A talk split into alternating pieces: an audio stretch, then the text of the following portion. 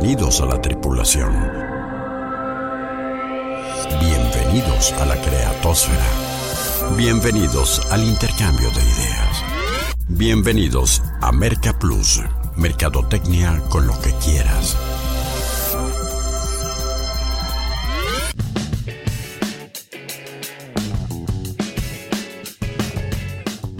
Y como afortunadamente aún nadie le vende a los robots, la mercadotecnia sigue siendo tan fascinante y tan desafiante para los seres humanos que cada semana nos merece este espacio para charlar en torno a ella. Con el gustazo de cada siete días, les saluda Rodolfo Guerrero para invitarlos a un nuevo contenido para inquietar su intelecto y detonar sus ideas. Eh, Exploración 707 por del planeta marketing y encantados del tema y más encantados con el invitado.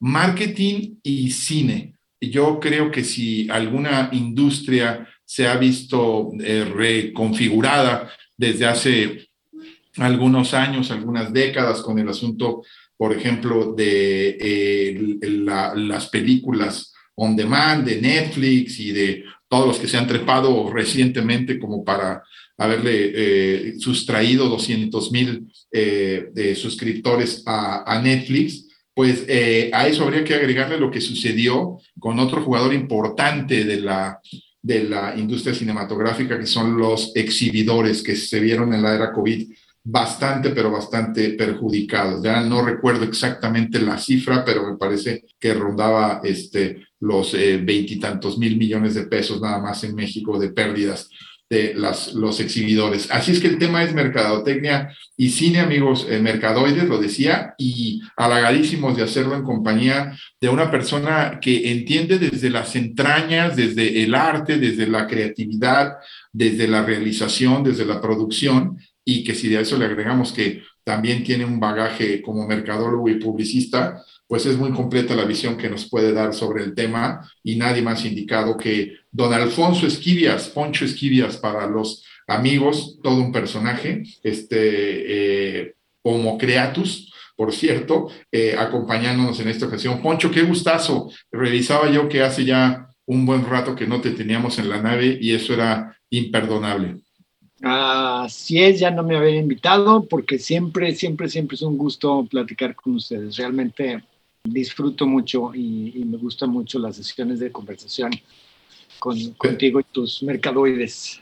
Pues nosotros lo, disfrutamos más y eh, nos dará mucho gusto entonces adentrarnos y que nos lleves un poco a entender lo que está pasando, sobre todo desde el ejercicio donde, aparte de estudiar el fenómeno eh, y ejercerlo, también, eh, insisto, haces ya Hace ya tiempo que estás en esto de la realización cinematográfica. ¿De qué irá a detalle el programa en los próximos minutos? ¿Por qué no lo conocemos en las coordenadas de la exploración? Activando propulsores. Coordenadas de exploración asignadas. Marketing y cine. ¿Te late? Tipo que dediquemos la exploración 707 por el planeta marketing a entender la reconfiguración de esta innovadora industria, desde Netflix hasta nuestros días, pasando por la aparentemente superada etapa COVID. ¿Cómo se han atomizado las producciones y cómo afecta esto la creatividad y calidad de los guiones? ¿Con qué fórmula se puede seguir haciendo dinero en este sector tan complejo del entretenimiento? ¿Qué estrategias de marketing están implementando los jugadores claves de negocio, talentos, estudios, plataformas y salas de exhibición? ¿Seguirá Hollywood dictando las reglas del juego? ¿Estará ahora sí en peligro de extinción el ritual de ir al cine? Y muchos otros cuestionamientos que seguramente captarán tu atención serán comentados con nuestro experto invitado, tan conocedor del tema como ameno en la charla. ¿Te quedas en la nave? Genial, porque despegamos ya en 5, 4, 3, 2, 1. ¿Por qué no vamos cronológicamente, Poncho? Este, y, a lo mejor hasta lo hacemos así como de precuela, este, a propósito del cine, de eh, cómo empieza y cómo, cómo crees que eh, un primer factor determinante, sobre todo en la parte comercial, eh, empezó a, a, irrumpir, este, que es el, el cine on demand o la las producciones para este, eh, empresas de streaming, típicamente eh, Netflix, ¿no? Ok, Eh, pues de hecho es muy interesante, sobre todo si, si, lo abordamos desde la perspectiva de que el cine sigue siendo un proceso de, de entretenimiento, es decir, es una opción de las muchas opciones que tienen los espectadores como seres humanos en la actualidad para el sano esparcimiento y, entretenerse en su tiempo libre. Eh, algo muy interesante que fue en el inicio de Netflix, por, por ponerte un ejemplo, te voy a hacer una confesión personal, eh, válgame la redundancia, personalmente yo entré tarde al proceso de Netflix, yo ya había escuchado mucho de Netflix y Netflix aquí, Netflix allá, pero pues siempre he sido espectador de palomitas refresco en sala de cine. Entonces, lo que, lo que es muy interesante es que en vez del espectador ir al cine, el cine fue directamente al espectador y ese fue el primer éxito que tuvo Netflix precisamente, el que el espectador eh, dentro de estas comodidades de, de, la vida moderna de 10, 15, 20 años a la fecha, en donde todo se está simplificando, se está minimizando, se está digitalizando, pues mm, ahí la, gran oportunidad que vio Netflix eh, como, como pionero de las plataformas de streaming, pues fue precisamente el llegarle al espectador que no se quería levantar de su sofá para desplazarse al cine, comprar palomitas y refresco. Obviamente tienen sus pros y sus contras. Los contras es que, pues, las películas, digamos, Um, el hecho de que estés en tu casa, pues es ponerle pausa para ir al baño, ponerle pausa para hablar por telepausa, para X o Y, y además la minimización de la pantalla, que no le permite al espectador adentrarse al 100% con todo y su rango de visión en su atención en la pantalla. Es decir, cuando tú vas al cine no haces otra cosa más que ver la película. Y cuando lo ves en plataformas de streaming, pues te das el gusto de ponerle pausa, después continuarlo, pararte al baño, hacerte un sándwich, etcétera, etcétera, o simplemente hacerle zapping dentro de la plataforma de streaming. Pero sí, lo que hizo fue llevar al, el cine al espectador en vez de al espectador al cine. Y el boom, por supuesto, pues fue cuando en el 2020 nadie pudo salir al cine, pues obviamente ahí es donde literalmente fue su, su boom máximo en las plataformas de streaming. Oye, y eh, está clarísimo este punto que también eh, nos ilustras, eh, Poncho, en el sentido de, de cómo el, el, estas plataformas se adecuaron perfectamente en esta reinvención de la mercadotecnia. Y estamos hablando de que, aunque mucha gente cree que es reciente y como tú lo describías y yo también nos subimos tarde a esta onda, pues eh, Netflix lo crea eh, Hastings en el 98, o sea, tiene ya casi 24 años, obviamente se ha ido reinventando, no era una plataforma de, de streaming eh, originalmente, pero, pero sí se subió a esta adecuación de las eh, de, de, las cuatro P's a las cuatro C's, donde la P de, de, producto se cambió a cliente, la P de, de precio se cambió a, la C de costo y la C de, la P de promoción se cambió a la C de comunicación.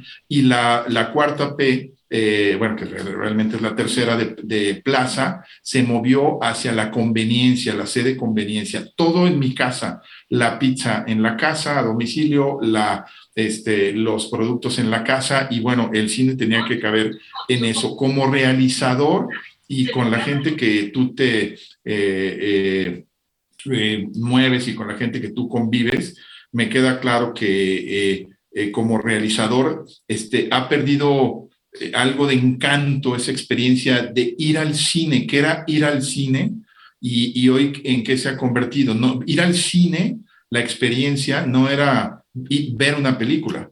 Y creo que también ha afectado un poco la realización, ¿no? Exacto, porque ahorita no creo que sea adecuado el término al 100% que voy a decir, pero um, desde, el, eh, desde el éxito del streaming ha habido un boom en el, eh, fast movie, por decirlo así, haciendo una emulación, haciendo una emulación al fast food.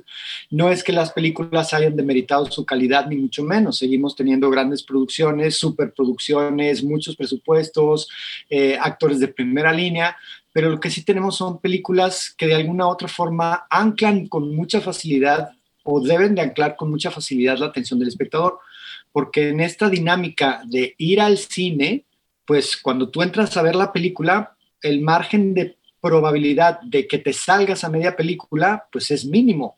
De entrada porque pagaste boleto, de entrada porque ya agendaste esa hora del día para eso.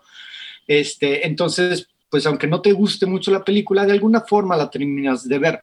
Y en las plataformas de streaming, pues tienes el equivalente a lo que en su momento fue el zapping para la televisión, que es que si no te gusta la película, le pones pausa y pones la siguiente película. Entonces, Ahora, Poncho, en esto de las, de las plataformas y en esto de las, de las producciones, yo creo que también eh, en cuanto a guiones, en cuanto a creatividad, tú, tú hablas de que sigue habiendo buenos actores, buenas producciones, pues sí, procesos este, eh, bien cuidados. Yo de repente pensaría si, si algunos, este, eh, si es tan fácil ser actor como nos lo quieren hacer creer con tanta, tantas caras bonitas y tanta este, gente que, que es eh, incapaz de transmitirme, por lo menos a mí, algunos sentimientos, pero me parece que también la apuesta a nivel negocio, que es lo que nos interesa la parte del, marketing del negocio, las apuestas tienen que ser más seguras, ¿no? Me explico, antes tú eh, podías hacer un churro de película,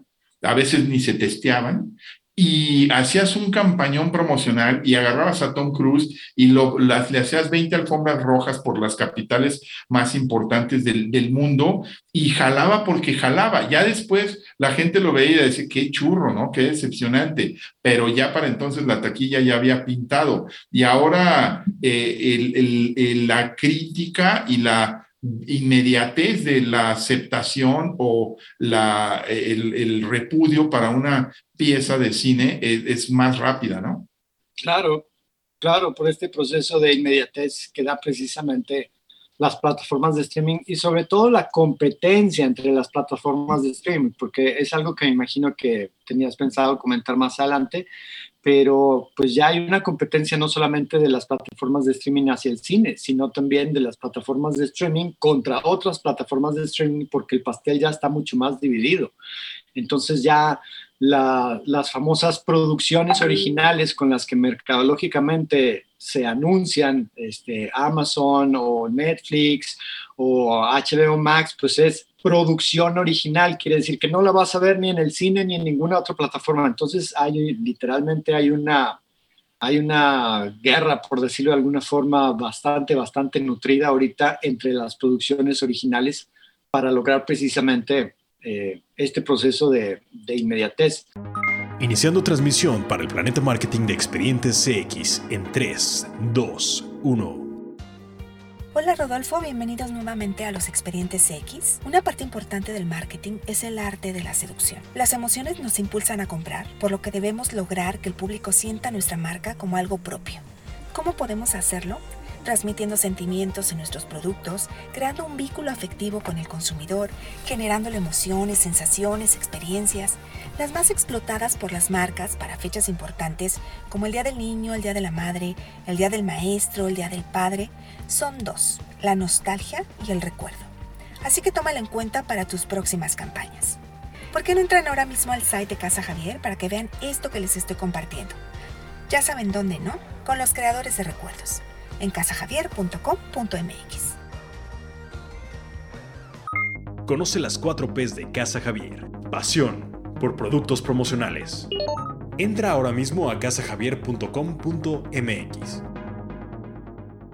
Poncho, la parte buena eh, de, de, de, esta democratización, si me permites, o atomización de las producciones de cine, porque antes estaba sumamente controlada la industria, ¿no? Todo tenía que pasar por Hollywood, este, había productores muy empoderados, este, cualquier comparación con eh, Televisa, guardar las distancias de calidad artística es mera coincidencia, pero había gente muy poderosa allá adentro, los productores este, y demás que controlaban el dinero en los estudios y que decían este guion sí, este guion no, y, este, y luego lo distribuían, pero también el streaming democratizó mucho la exhibición o la, la difusión y, y cómo has visto tú eh, esta atomización de la producción y qué tanto ha favorecido la creación de, de guiones o de argumentos más interesantes. De repente me parecía que Hollywood estaba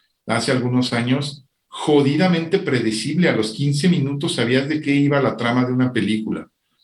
Así es. Y tienen mucho que ver, bueno, con, con este comentario con el que, con el que cierras la, la, pregunta, es que tiene mucho que ver con factores, por ejemplo, eh, generacionales, marcos referenciales, marcos históricos, pero contestando la primera parte de tu, de tu pregunta, eh, favoreció considerablemente al medio cinematográfico y al medio audiovisual, tanto comercial como independiente, lo, lo favoreció considerablemente porque aumentó o permitió aumentar el número de opciones, tú como buen mercadólogo, porque lo eres, uno de los mejores que conozco, este, si no el mejor. Ah, este, gracias, Poncho.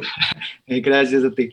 Eh, pues debes de saber que muchas veces en, esta dinámica de la oferta y la demanda, pues mientras más oferta hay, más opciones tienen, digamos, eh, los, los, consumidores para adentrarse a un proceso de, compra de producto. Entonces lo mismo pasó con el, con el cine y con las plataformas de streaming, porque estando de alguna u otra forma limitada la exhibición a las salas de cine, pues tenías un número limitado de películas que podías exhibir durante determinado tiempo. Y sin adentrarnos mucho en, detalles específicos, pues los exhibidores prefieren las películas que meten espectadores a la taquilla. Entonces, por eso no es casualidad que cuando sale un Spider-Man en, en un complejo cinematográfico de 14 salas, en 10 salas está Spider-Man, porque precisamente el negocio de los exhibidores es vender palomitas y refresco y mientras más espectadores haya, mejor. Entonces, el número de películas que veíamos los espectadores era relativamente limitado con respecto al número de películas que se producían y que estaban esperando su acceso a distribución y exhibición. Con las plataformas de streaming y con esta necesidad que tienen las plataformas de streaming de ofrecer más películas, porque la plataforma que tenga más películas, más variedad, más nuevas, más antiguas, más clásicas, más originales, pues es mejor. Entonces, de alguna otra forma, el acceso a los productores que tenían que esperar largas filas para poder distribuir y exhibir una película, pues fue y lo es todavía. Tengo inclusive muchos amigos que en su momento esperaron para proyectar sus películas y que ahorita las plataformas las están comprando así como, como si compraran, pues no sé, tortillas, por decirlo de alguna forma. Entonces, si a eso le sumamos, ahorita que hablabas de la atomización de la industria, si a eso le sumamos que para los hacedores de cine se ha vuelto más accesible por la minimización de la tecnología, la accesibilidad a siempre les digo, por ejemplo, a mis alumnos que ahorita hay más tecnología en su celular más pinchurriento, cámara de hace 20 años. Entonces, literalmente, el acceso a la tecnología, la minimización de presupuestos en la dinámica de registro de imagen en digital y el hecho de tener YouTube y Netflix y mil y un plataformas en donde puedes proyectar tus películas, pues inclusive ahora el problema de los espectadores no es qué película van a ver porque no hay muchas películas, sino qué película van a ver porque hay un montón de películas para elegir. Y te lo digo honestamente, a veces que yo me siento a ver Netflix, me tardo hasta 30, 40 minutos decidiendo entre varias películas. Ah, me pasa tal cual, ¿eh? Yo creo que a muchos de nuestros amigos mercaderes les pasará lo mismo, ¿no? Que, que, ya cuando decides, ok, ya, ya voy a ver esta película, este, ya te tiraste eh, media hora y ya te ganó el sueño y dices, bueno, mejor la dejo este, seleccionada, porque también tiene un poco que ver con, con calidad y, y con este, eh, esto que decías, la sobresaturación de oferta para lo, escoger los contenidos a los que te quieres exponer, ¿no? Que a veces también dices, o sea, no valió la pena la, la, desvelada que me eché de, por, con esa película o, este, o ya no digamos con, con series, ¿no? Eh, eh ¿Cómo, eh, en esto de definir, eh, y corrígeme, tú que estás adentro de la industria también, los tres grandes jugadores de cómo, cómo ya hablamos de los exhibidores de las salas cinematográficas, hablamos de los distribuidores de las, de las cintas, los estudios, y hablamos de, de la gente que las, la produce, que hoy está eh, eh, cumpliendo ese, esa función más los Netflix y los Amazon Prime y demás que los, este, que los Universal y los Paramount, ¿no? Pero, eh, ¿cómo, cómo, ¿cómo se ha configurado el negocio para estos, para estos tres entes, Poncho?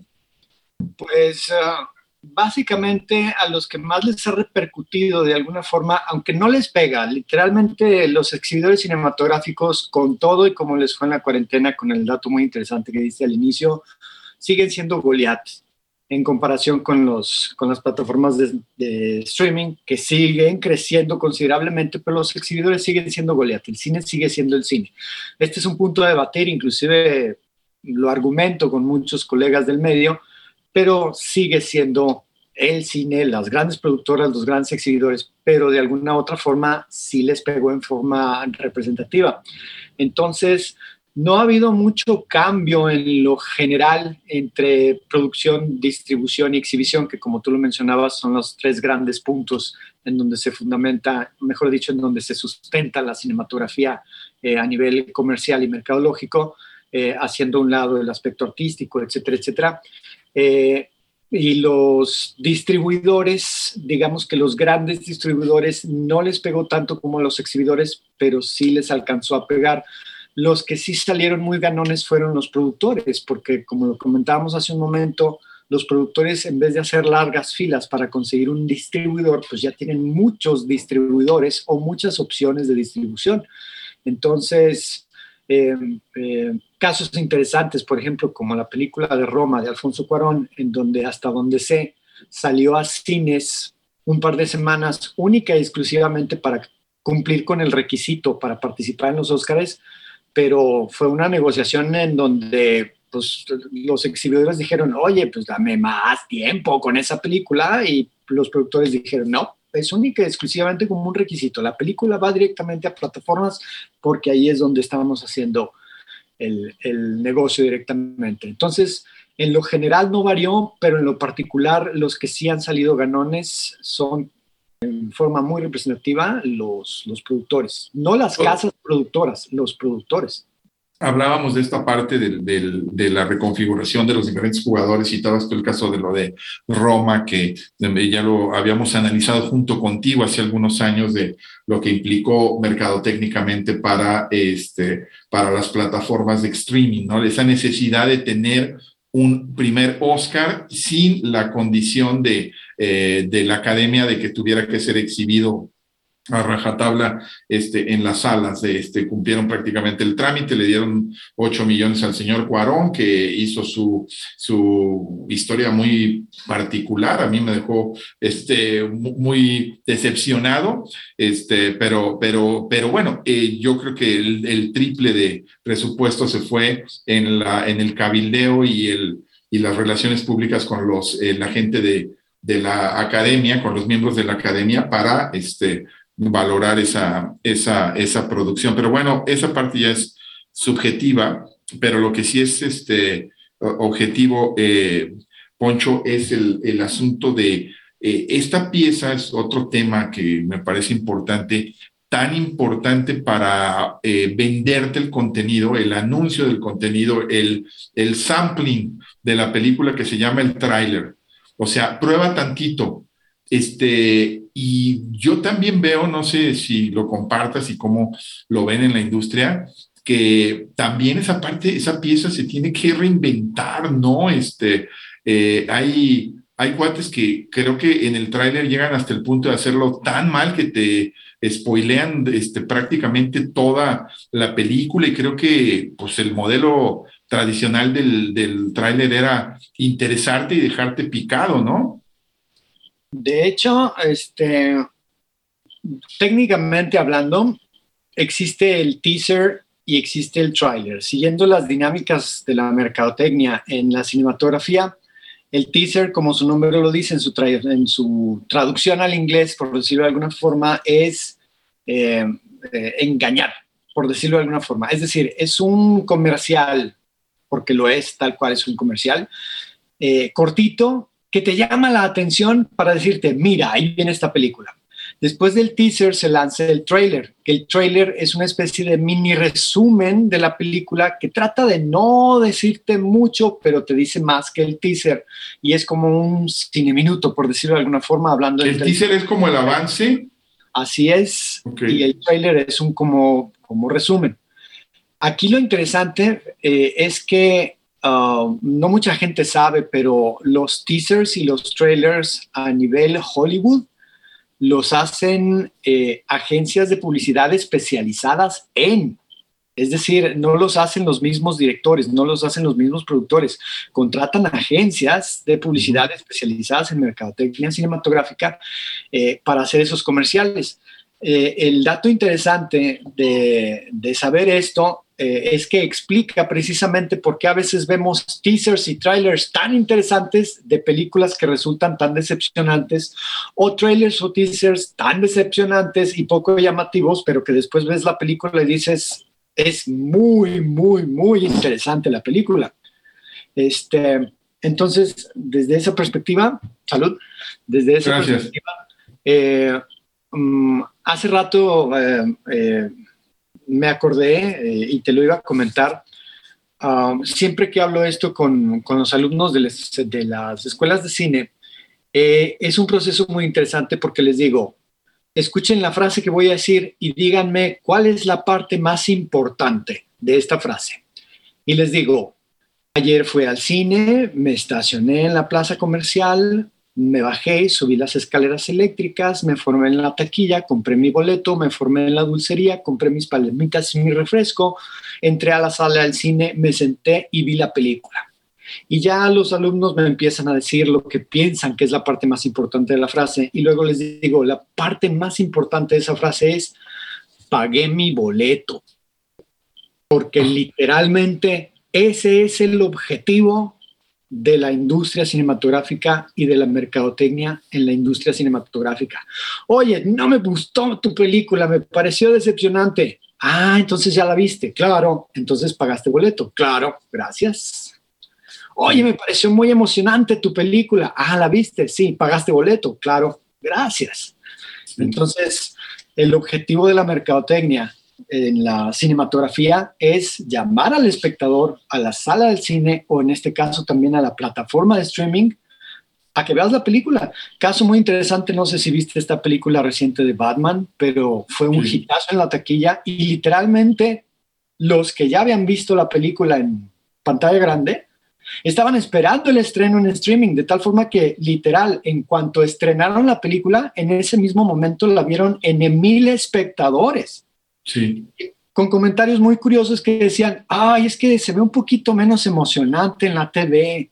Oye, es que el sonido en la TV, pero literalmente ya viste dos veces la película. Pagaste boleto en la taquilla y pagaste tu cuota en streaming. sí, claro, le invertiste el recurso más importante de todo ser humano que se llama tiempo, ¿no? Y, sobre todo, eh, eh, hay, que, hay, que, verlo tal cual, ¿no? Como lo estás describiendo con esa, ese pragmatismo mercadológico de estar compitiendo, ¿no? Porque eh, una vez más se confirma eh, y, se maximiza en los temas de pandemia que los seres humanos hacia el futuro seguirán invirtiendo en, gastando en algunas eh, industrias peculiares, pero hay tres en las que sí o sí seguirá, seguirá habiendo una gran derrama económica, ¿no? Tecnología, salud, evidentemente, y ocio. Y, en la parte es, de esta de ocio, ahí es donde eh, probablemente se va a ir en detrimento de la, es el riesgo, diría yo, de la, de la eh, calidad cinematográfica y de la, del impacto de la emotividad con el, el, streaming y las producciones a, a raudales, eh, eh, contra la cultura de ir al cine, porque pues ahí estás compitiendo entre voy al teatro o al cine, eh, voy a, en el ocio, ¿no? Voy al concierto o voy al cine. No, este mes no tengo para, para todo y ahí es donde se tiene que hacer eficiente el, el cine, ¿no? Claro. Y sobre todo ahorita que lo estabas comentando, pues también si nos ponemos a pensar desde una perspectiva práctica del funcionamiento de, de la industria, ya de las plataformas de streaming, pues el medir con clics implica que no necesariamente viste la película completa, pero igual le diste clic a la película. Entonces, de alguna u otra forma, digamos que a nivel industrial, igual no soy experto en ese rubro en lo particular, pero pues ya va de gane, ¿no? El hecho de que, no sé si tú lo hagas, pero también sentarse a ver Netflix implica no solamente el tiempo que hablábamos de decidir qué película ves, sino que, ah, no me gustó la que seleccioné y le das clic a otra y a lo mejor le diste clic a tres películas antes de quedarte a ver toda una película. No, y en ese zapping que describes, este, yo me cambio de plataforma, ¿eh? De plano, digo, no, este, hoy, hoy, no eres tú Netflix, y este, hoy, hoy eres este, HBO Max o hoy eres Amazon Prime, ¿no? Pero, en fin, el tema verdaderamente interesante con tantos eh, tiburones y monstruos compitiendo ahí, ahí sí es eh, la, super libre, todos contra todos en el cuadrilátero, lo mismo le entra Besos, que le entra este, Azcárraga, que le entra eh, eh que se está reinventando, este, y muchos otros. creo que eso hace súper interesante el tema.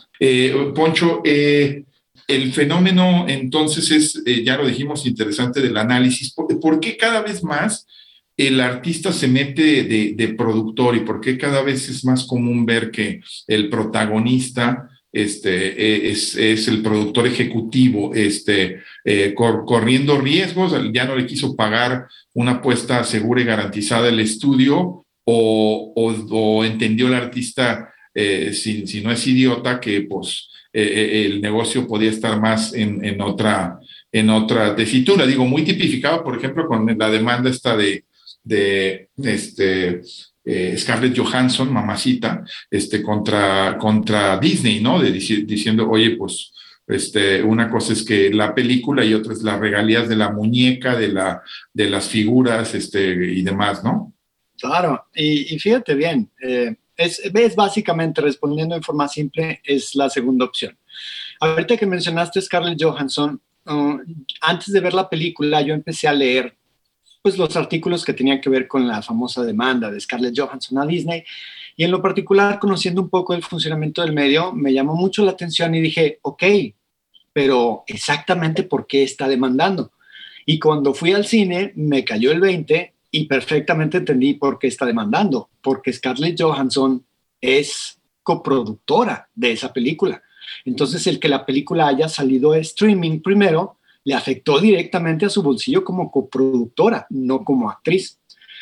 Eh, un caso muy interesante para ejemplificar, que es precisamente lo segundo que comentabas, el hecho de que los actores se dan cuenta de realmente dónde está el negocio, es Tom Cruise. Tom Cruise es en la actualidad uno de los productores más prolíficos de Hollywood. Con la franquicia Misión Imposible literalmente se han embolsado miles de millones de dólares. Y ahí la cuestión es que no sé si tú te acuerdes por la edad que tenemos, pero Tom Cruise en su momento pues fue el super galán, fue el actor más O sea, estás, estás, diciendo que por la edad que tenemos, no sé si tú te acuerdes porque ya la memoria no nos funciona. o porque somos contemporáneos, eh, lo dejamos ahí un poquito abierto. pero eh, el detalle con Tom Cruise es que primero fue el primer actor que entró a los supersueldos. Es decir, Tom Cruise se dio cuenta en un momento dado que los espectadores no iban a ver la película por la película, lo iban a ver a él. Entonces eso le permitió negociar el primer sueldo de 15 millones de dólares para un actor porque antes literalmente estaban por aranceles. De ahí le siguieron Julia Roberts y en adelante, pues hasta la fecha, muchos actores. Después de un tiempo, la Warner le dijo a Tom Cruise, ¿sabes qué? Pues sí, te cobra, pagamos tus millones de dólares, pero ya no eres el hit, ya no eres el super sex symbol, hay otros más. Entonces rescindieron su contrato. Y cuando rescindieron su contrato, Tom Cruise dijo, ok, pero entonces, ¿dónde está realmente la ganancia en el cine? Pues en hacer las películas, no en actuarlas. Y se convirtió en productor. Y literalmente compró la franquicia de Misión Imposible y a raíz de ahí es famoso como actor, pero como productor literalmente es uno de los más prolíficos de la industria. Otro que, que la vio en ese sentido con mucha antelación con Icon Productions, me parece que es este Mel Gibson, ¿no?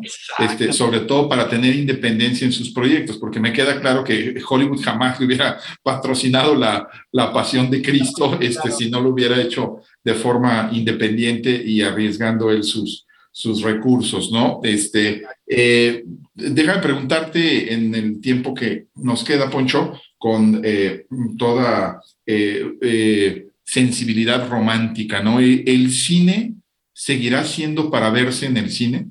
Definitivamente. Inclusive, y no es un punto de vista personal, digo, por supuesto que es una perspectiva también personal, pero lo dicen muchos grandes cineastas, lo han expresado en muchas entrevistas. Obviamente hay debate entre grandes directores que dicen, no, el cine va a dejar de existir y hay otros grandes directores en donde dicen, no, el cine va a seguir existiendo. Pero el detalle con el cine, para verse en el cine, es este proceso inmersivo que hablábamos al inicio del programa. Porque cuando vas al cine, y tú bien lo dijiste, no vas al cine nada más a ver la película Inclusive les, les echo mucha carrilla cuando platico este tema a los alumnos porque les digo, imagínense que alguien los invita al cine y les dice, ¿vamos al cine? Sí, claro. Y luego lo llevan a su casa a sentarlo en el sillón a ver Netflix. Pues les va a decir, oye, ¿no que íbamos a ir al cine? Claro. El cine es este proceso inmersivo que implica la decisión de ir a ver una película, el con quién ir a ver una película, el horario en cual ver la película, poner disponibilidad de tiempo de tu agenda del día para ver esa película, desplazarte a la sala cinematográfica, conversar en, la, la antesala de la película, comprarte tus palomitas refresco, sentarte en un sillón a ver nada más la película con el surround, el THX, la pantalla grande. Entonces, Inclusive es muy curioso y lo pueden hacer también tus, tus radioescuchas con este experimento, es muy sencillo. Ah, una película puede ser un churro, pero si la ves en el cine es menos churro que si la ves en, tu tele o en tu computadora. Totalmente, totalmente de acuerdo. Probablemente debí haber visto Roma en el cine y no haberla visto en, Netflix. Este, pero eh, está clarísimo que por ahí deberá de ir el, el futuro y, la reinvención, porque también eh, eh, está la otra beta de la respuesta, que es si, si las nuevas generaciones están entrenadas en, los consumos de eh, videojuegos, a propósito de que eso nos daría para otro tema, ¿no? Totalmente los, las películas que se están desprendiendo de eso y tan, se, están voy a decir, tratar de decirlo, tan poco eh, educadas en la apreciación artística, eh, artística y cinematográfica, este, seguirán eh, valorando esto y apreciando eso que en, mercadotecnia llamamos marketing de experiencias, experiential marketing, y que tiene que ver con, con todo lo que te da el ir a ver esa, e, e, esa película. Dime por último, Poncho, porque no me puedo quedar con el tema, este, si no es un ardid 100% eh, mercadotécnico como yo lo, lo, concibo, este, e, esta actuación de Will Smith en la entrega de los Oscars. ¿Qué piensas tú?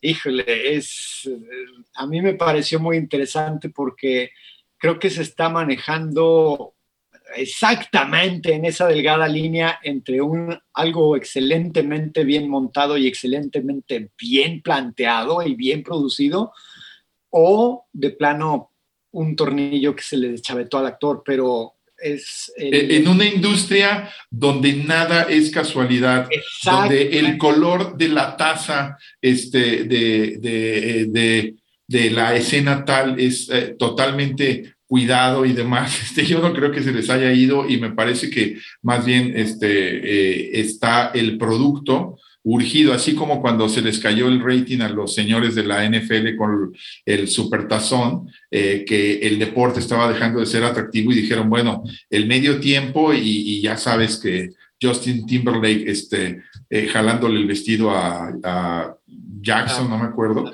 este, y, todos esos este, ardides, ¿no? Pero, pero bueno, era la pregunta más superflua y por eso la quise dejar hacia el final, eh, porque eh, lo más importante creo que está dicho y bien dicho por nuestro invitado, que nos ha dejado muy en claro eh, lo que sucede en el marketing y la cinematografía. Este Poncho, este, muchísimo éxito en tus siguientes producciones, en tus siguientes proyectos y, este, y, dónde te pueden seguir alguna, algunos de nuestros mercadoides. Muchas gracias por la invitación y pues eh, como ya estoy viejito, apenas me he estado integrando, no digamos al 100% a las redes sociales, pero ya estoy un poquito más integrado, entonces me pueden ver en Facebook, en Instagram y en TikTok. Perfecto. Alfonso Esquivias, básicamente. Muy bien. Un abrazo, Alfonso Esquivias, un monstruo de la creatividad que... Eh, eh, le da por plasmarlo en diferentes eh, plataformas en diferentes dimensiones y, hoy ha sido un gusto que nos lo hayas platicado en base a tu visión y experiencias en la cinematografía. Y agradeciendo mucho a quien hace posible este programa, Denise Melero, yo soy Rodolfo Guerrero, y ahora los dejo confiando en que si ustedes saben o están más interesados en la mercadotecnia que al emprender esta travesía, nosotros entonces cumplimos con la misión.